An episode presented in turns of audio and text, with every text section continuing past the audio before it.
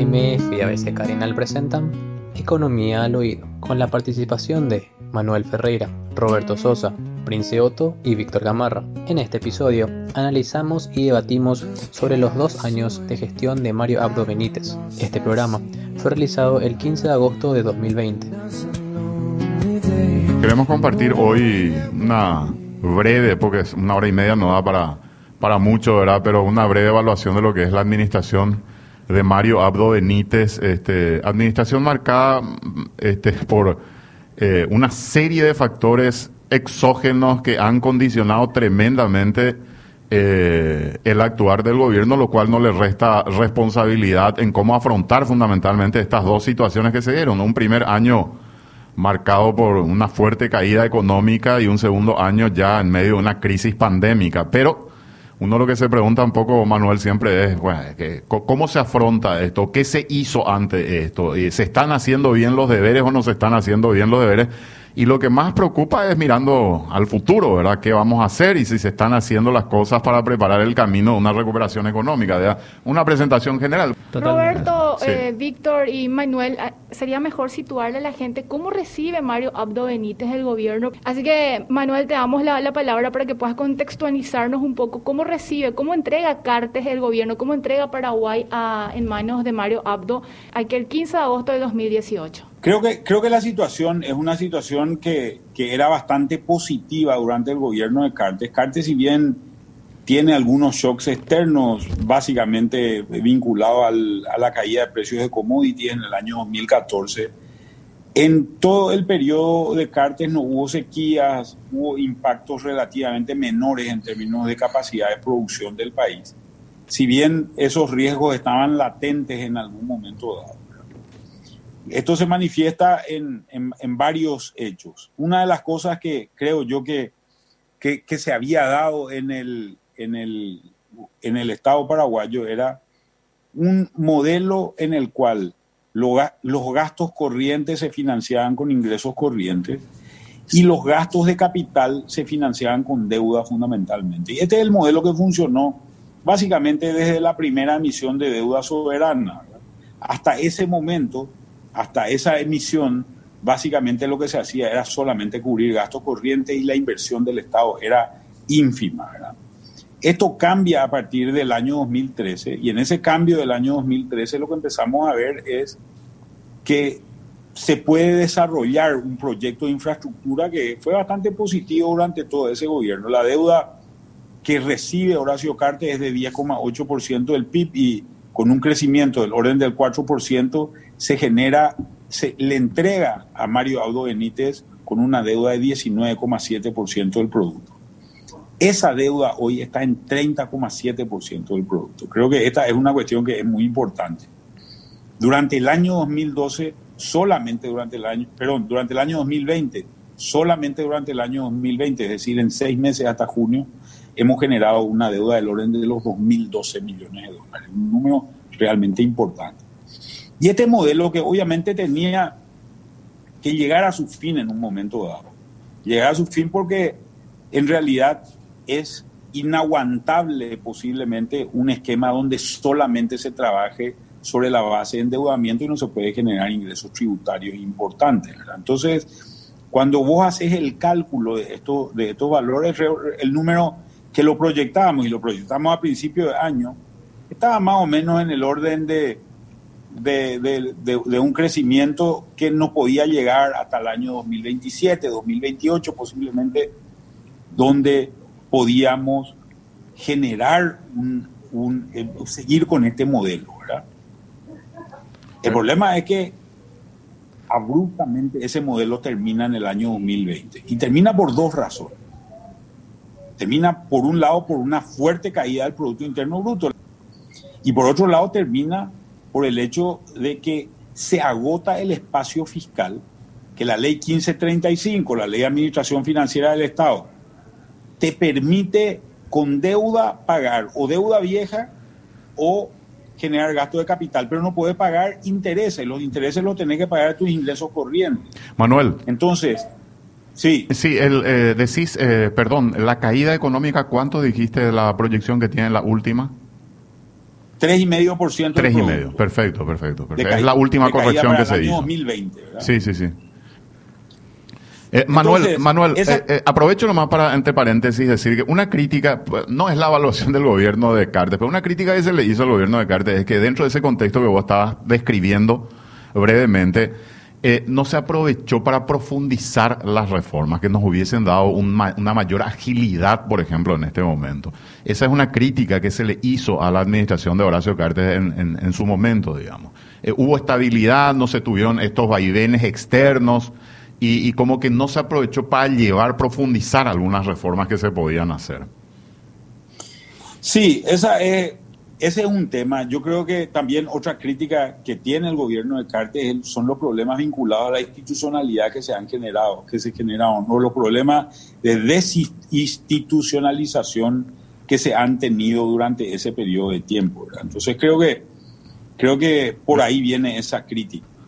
Volviendo, volviendo al, tema, al tema que estábamos hablando, tenemos un agotamiento del espacio fiscal porque nosotros pagábamos 710 millones de dólares el año pasado, al cierre del 2019, y este año estamos casi en 900 millones de dólares ya de pago de servicio de deuda. O sea, hemos perdido unos 180, 190 millones de dólares de, de digamos, de, de, margen, fiscal para poder gastar, que tenemos que cubrirlo con deuda, porque se ha generado un endeudamiento durante este año para hacer frente a todo lo que fue este, este problema de la pandemia. Entonces, el tema es cómo, cómo continuar de aquí hacia adelante, cuál va a ser el modelo que se va a utilizar para, para crecer aquí adelante. Estamos saliendo el año con un déficit de, de encima del 7%. Eso es lo que seguramente vamos a tener. En algún momento dado se habló, César Barreto creo que hablaba de, de, llegar, de converger a un déficit de 1,5% en el año 2022.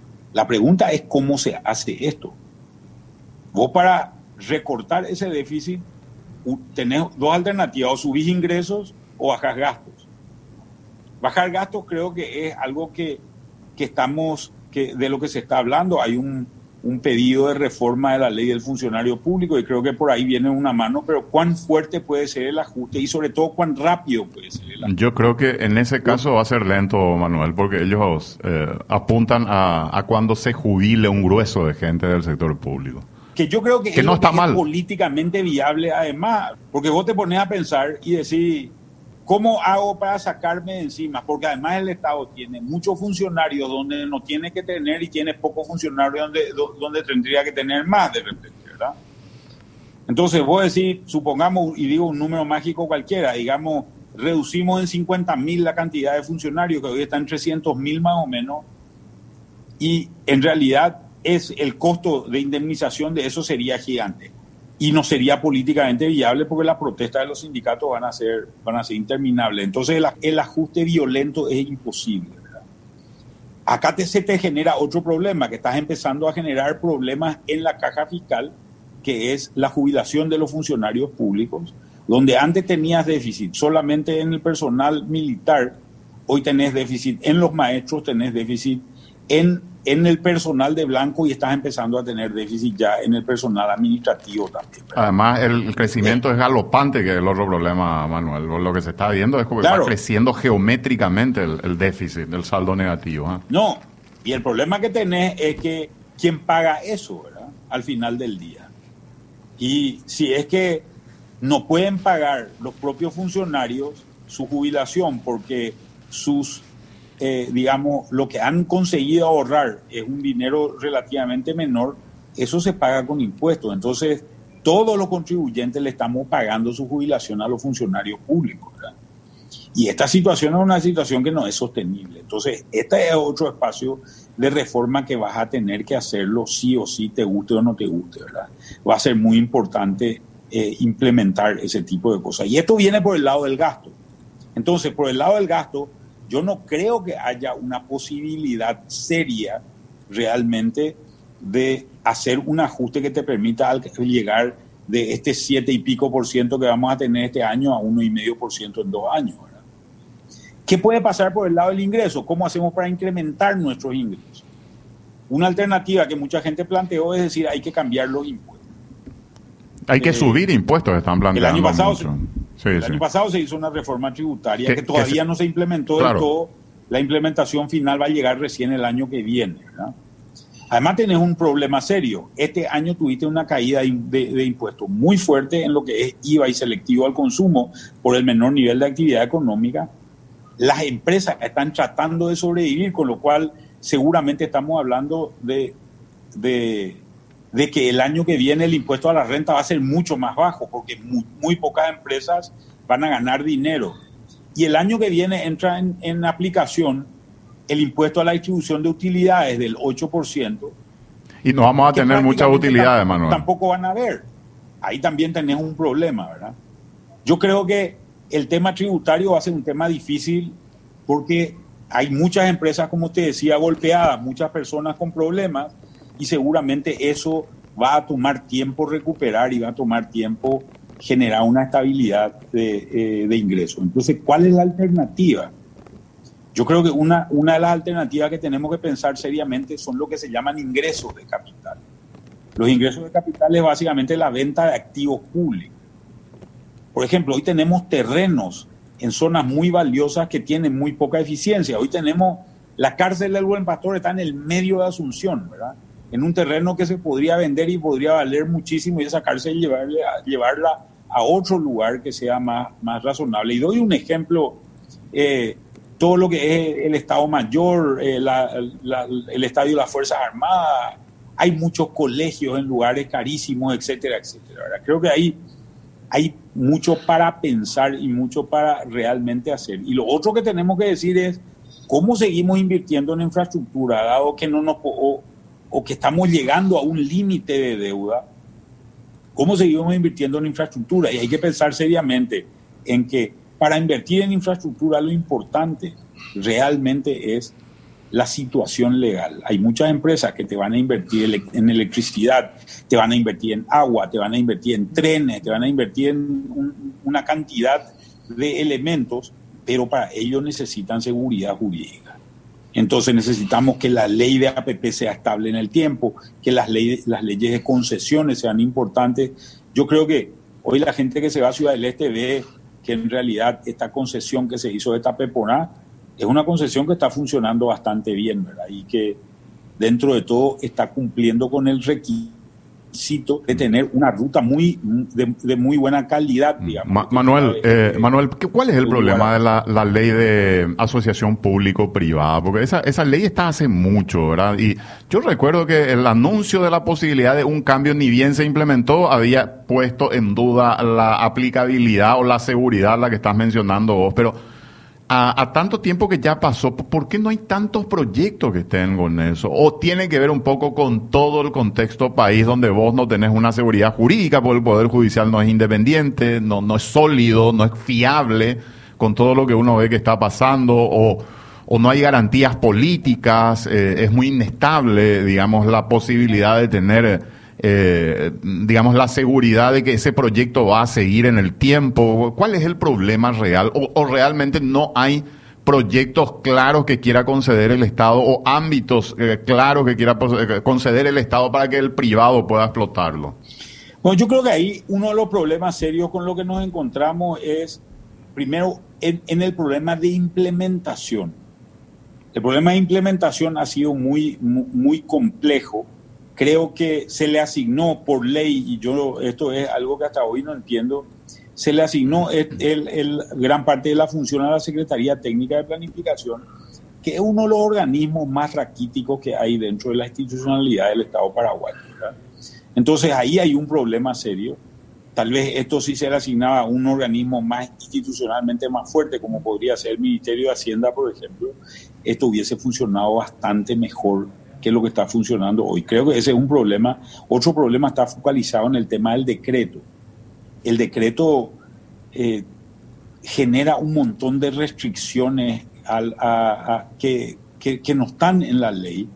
Hay un proyecto de modificación del decreto ahora que, que, está en estudio por el, por el equipo económico que creo que puede ayudar en, en, en varias secciones y varias partes y creo que puede ser importante creo que una parte importantísima que no ha funcionado de la ley es lo que se llama la iniciativa privada, es decir, gente que se puede acercar y plantearle al gobierno hagamos A o B proyecto y con ese proyecto eh, pueda, eh, pueda invertir en el anteproyecto y a partir de esa inversión que se hace en el anteproyecto se pueda generar obviamente un, en un futuro una inversión donde el Estado no ponga dinero sino lo que sea de garantía. Pero creo que hay que pensar en todas estas cosas, Roberto. Este es el momento de decir... Eh, ¿Cómo vamos a hacer la hidrovía? Por dar un ejemplo, este año nosotros no solamente fuimos impactados por el COVID, sino por la, la, bajante, de los ríos. Y los ríos tenían un montón de problemas porque el dragado que se hace del río es un dragado muy marginal, ¿verdad? No es un dragado que realmente ayude a la navegación de los ríos. Y ahí es donde tendríamos que hacer una inversión significativamente importante. Ahí tenés un espacio para hacer, para hacer una APP, para hacer una concesión donde pueda generar un impacto importante en lo que es importaciones, exportaciones, etcétera, etcétera. Y, esto, esto creo que va a tener, va a tener un impacto eh, trascendental. Muchísimas rutas, inversión en electricidad, inversión en, inversión en, el, agua y saneamiento, cosas en las que estamos atrasadísimos en el tiempo eh, como país, que está afectando la salud de nuestra población. Creo que hay muchos temas donde pensar, pero necesitamos un Estado ágil que abra las puertas a este tipo de cosas. Ahora, Manuel, Yo creo que hay planteamientos de esta índole que se están haciendo, pero pero hay que hacerlo rápido porque en realidad el tiempo apremia. Manuel, acá nos están apuntando que otro ámbito donde se puede ganar terreno en cuanto a los ingresos es también e ir avanzando sobre la informalidad, del contrabando, la evasión, hay mucha informalidad o una alta informalidad todavía, más allá de que se comprime la actividad económica y las actividades, digamos, el, comercio ilegal, el que se mueve, digamos, rápidamente con los países vecinos, con la frontera cerrada, también está siendo golpeado. Pero más allá de eso, ese es un ámbito cuando se vaya abriendo esto paulatinamente, es un sector donde se puede conseguir también mucho ingreso y va a depender de decisión política, de eficiencia administrativa y de otros elementos, ¿verdad? Mira, durante la semana, justamente Roberto, con relación a eso que estás diciendo, estuve haciendo el cálculo del impacto de, de, cuánto es el Producto Interno Bruto que genera una empresa X cualquiera. Te voy a dar el resumen de lo que, de lo que hice. Eh, una empresa que genera un margen bruto del 20% y que más o menos el 50% de su gasto administrativo eh, son de su gasto administrativo son personal y el resto es el resto de todos los gastos, digamos. O sea, pagaría IVA sobre, eso, sobre esos valores. Cuando haces ese cálculo, el impacto sobre el Producto Interno Bruto es de 23,3% de la cantidad de impuestos que paga. Asumiendo que este sea un número real, 23,3% de carga tributaria sobre una empresa particular entre IVA, renta y distribución de dividendos, asumiendo que distribuye el 100% de sus dividendos, lo que tenemos es que si la carga tributaria es de 10% en toda la economía, este 23,3% significa que más o menos la mitad de las empresas que están en el país inscritas de alguna manera siguen evadiendo. Esta, o, evade, eh, seguirían evadiendo si es que esto continúa el año que viene. Entonces, esto te habla a los gritos de la necesidad de una formalización en la economía. Mm. Una formalización que permita alcanzar niveles distintos. Y cuando digo formalización, acá hay un doble efecto de formalización. Por un lado, el efecto es la recaudación tributaria, pero el otro, por el otro lado, el, el, mejoramiento del beneficio y del bienestar de la gente en general, porque parte de la formalización también es tener a todo tu personal en IPS. Pues, el problema es que IPS no le da el cuero para seguir cumpliendo las funciones que hasta ahora había cumplido, ¿verdad? Eh, funciones que están vinculadas no solamente al tema jubilatorio, sino al tema de salud también. Entonces tenemos que pensar seriamente en un esquema que permita una reforma también del sistema de, seguridad social que tenemos hoy en Paraguay, que es un sistema ya muy viejo y donde hay experiencias de otros países que han cambiado que han cambiado mucho. Creo que también tenemos otro montón de, de historias que tendríamos que incluir al tema formalización, pero acá hay un tema que se vuelve central, que es básicamente todo el tema tecnológico e informático para poder incorporar a la gente. Y este no es un problema solamente de legislación, sino es un problema sobre todo de administración tributaria, que es donde se juega el, el tema más importante en todo esto. Con respecto a ese punto que está mencionando Manuel, quiero compartir algunos datos. La Subsecretaría de Estado de Tributación habla de una evasión impositiva en Paraguay de aproximadamente el 30% en lo que respecta al impuesto al valor agregado. Y había hecho eh, Sebastián Hacha con su consultora, si mal no recuerdo, eh, Pro Desarrollo. Pro Desarrollo. Sí, eh, una evaluación constantemente hacen cada año acerca de la economía subterránea y había revelado que la evasión en materia de economía subterránea que incluye no solamente el incumplimiento en materia tributaria de pagos en, en general, sino también el subempleo, la falsificación, la piratería, el narcotráfico, eh, alrededor de esas actividades eh, generan alrededor de 16.522 millones de dólares en lo que se configuró en materia de, evasión durante el 2018. Casi un 40%, un 38% creo que decían del Producto Interno Bruto. 40.3 si es que vamos al, al 2018. Entonces, entonces estamos hablando de una evasión bastante importante que evidentemente el Estado deja de percibir estos recursos y que de alguna manera ayudarían ¿verdad? a tener un poco un sector de oxígeno. donde uno puede avanzar, digamos, para, para conseguir mayor recaudación. Víctor, ¿querías decir algo? Eh, más que nada con los gráficos que, que, te iba compartiendo también para dar soporte a lo que decía Manuel, todo ese espacio fiscal que se va achicando, ¿verdad? De ese gráfico de déficit que, que se puede observar que a julio 2020 ya se llega al déficit que se tuvo al año pasado, al cierre del año pasado. 2.8% del 2.8%. Entonces Estamos hablando casi mil millones de dólares aproximadamente. entonces ya a julio de este año se tiene ya un déficit de 2.8, entonces a medida que van pasando los meses ese déficit sería ya de mayor medida. Acá me dice un oyente, Manuel, ¿por qué se sigue mintiendo con la presión tributaria del 10%? Me dicen, ¿cómo el Estado se solventa entonces con un presupuesto tres veces mayor?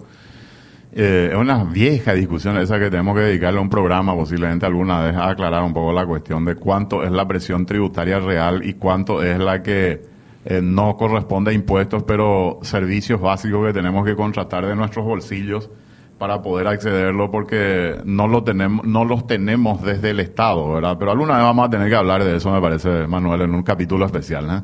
Sí, en realidad la presión tributaria es la cantidad de ingresos dividido la cantidad de gastos, pero vos tenés una cantidad de impuestos, de impuestos ocultos también, ¿verdad? Eh, fíjate, te voy a dar solamente un ejemplo. Si Petropar no existiese, el combustible sería más barato. Entonces, directamente el gasto de Petropar es indirectamente un impuesto que se está pagando.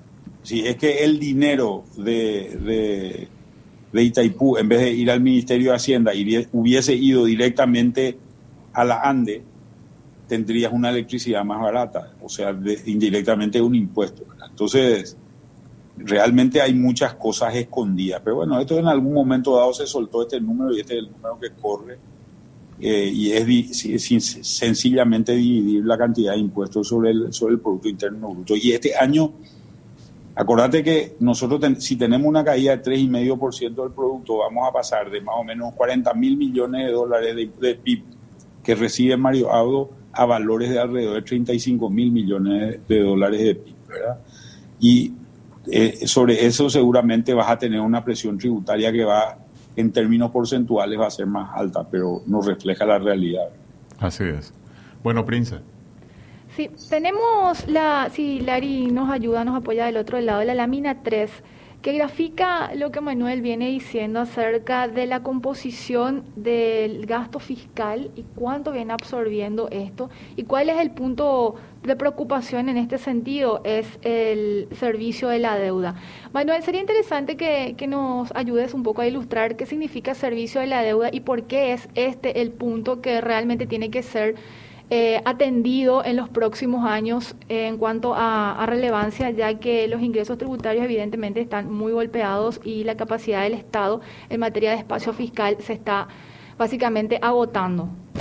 Tenemos un cuadro donde aparecen los ingresos totales, eh, los ingresos tributarios, la planilla salarial, el servicio de la deuda en eh, fiebres eh, por porciones de cada administración gubernamental. Nicanor Duarte Fruto, Fernando Lugo, Federico Franco, Horacio Cartes y lo que corresponde a Mario Abdo Benítez. Esto nos muestra un poco cómo fue variando tanto la recaudación total como los ingresos por tributos, lo que se paga en salarios y lo que se está pagando en servicio de la deuda, que es lo que está un poco más abajo que este, estuvo en el 2018 en 647 millones de dólares en el 2019 710 y Manuel estaba diciendo que en el 2020 va a ir allá por los 900, ¿cuánto habías dicho? Casi 900, Casi millones, 900 millones de dólares. Estuvo en el 2013 cuando asume Horacio Cartes en 365 millones de dólares. O sea, desde el 2013 a 2020 vamos a tener una triplicación de los gastos en servicio de deuda que hay que pagar con ingresos genuinos, Manuel.